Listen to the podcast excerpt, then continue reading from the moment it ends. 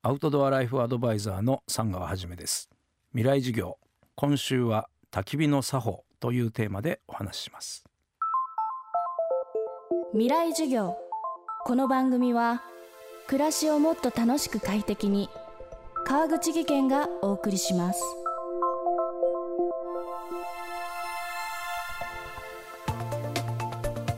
未来授業。今週の講師はアウトドアライフアドバイザーの三川はじめさん。三川さんはさまざまな地に赴き交流を深めながらアウトドアの知恵や考え方を学んできました。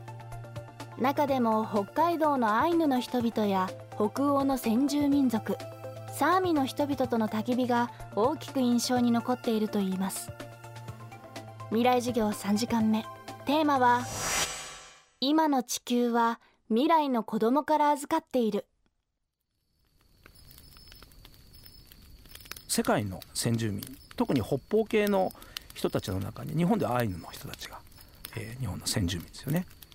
で、えー、ともっとね北欧の方に行くとサーミ、まあ、サーメとも言うんですけど、えー、そういう人たちがまあ先住民としていらっしゃいます。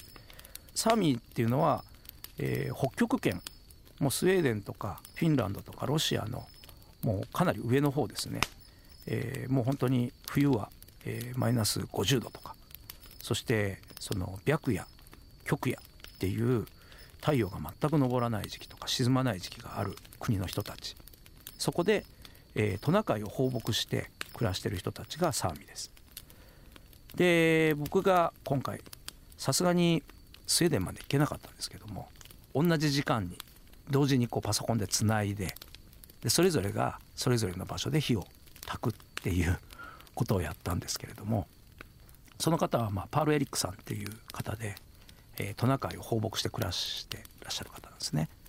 で彼はもうとにかく物は買わない。で買わない理由があって買わないっていうところがあの重きではなくて全てが足元にあるっていうんですよ。だから買う必要がないっていうのが正確なことですよね。例えばお腹が痛くなった時そのお腹を和らげる薬になるような草が森の中に生えてる。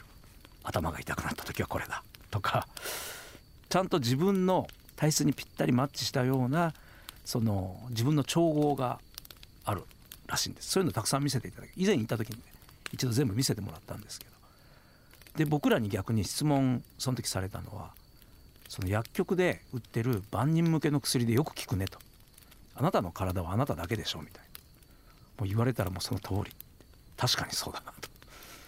で彼らは本当に食べ物から薬から自分たちが生きていくために必要なものは全部足元にあると。うん、で僕もでもそれを言われると足元すごく見るようになったんですよね。薪も落ちてたりとか石ころ落ちてたり。今までは石ころは石ころにしか見えなかったんですけどなんかこう役に立つんじゃないかな。意味のないものは落ちてないっていうのがなんか彼のもう全て何か自分らの意味のあるものばかりだでまあそういうようなお話をしてもらったりとか。あとそのやっぱりコロナになってコロナはこれ世界中を包んでますから、えー、たくさんの人が森に来るようになったと。スウェーデンのね北部の方でも。でいろんな人が火を焚いてる、ま、どっかの国と同じような話なんですよね。でもそれはサーミの人が焚いた火と、えー、ツーリストが焚いた火っていうのは一目瞭然だというふうにおっしゃってました。何が違うのかっていうとそのサーミの人が焚いた火の跡っていうのはもう真っ白の灰にきれいになってるんですよね。何も残ってない、まあ、残ってるのは灰だけ。でツーリストの人たちが焚いた跡っていうのは黒焦げの何か燃えきっていない、えー、木がそのまま残っていたりと。でそれ何が違うのかっていうと燃える木の種類を知っている。で燃える木の、えー、量を知っている。例えば1時間焚き火をするのにどれだけの薪を集めればいいかっていうことをサーミスたちは知っている。でそのどんな木が乾いてるかっていうこともよく知っている。全て知ってやっているっていうことと全く知らずにやっていることの差だということですかね。知る知らないってすごく大きなことなんだな。サーミの人たちがね特別っていうわけじゃないです。同じ人間ですから。彼らは知ってるんですよね。その経験則から知ってる。そしてそのそれを伝えてるんですよね。子供たちとか周りの人たちに。これがまあ今のなんか世の中のすごく大きなキーだなと。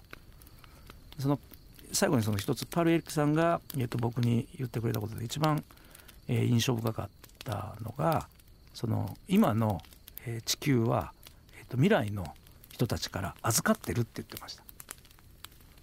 えーと、自分の親から譲り受けたんではなくて未来の人たちから自分は今預かってるんだと。だから返さなきゃいけないと。未来の人に返す。なんかねもう目から鱗の落ちる言葉でしたね。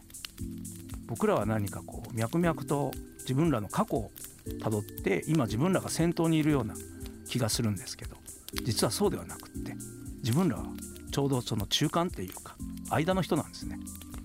でその先があるんだよ。そこから一時借りてることだと。ちゃんとしろよっていうそういうメッセージでした。ねアウトドアライフアドバイザー三川はじめさんによる未来授業。今日のテーマは今の地球は未来の子供から預かっているでした。三川さんの著書焚き火の作法は学研プラスから発売中です。明日も三川はじめさんの授業をお届けします。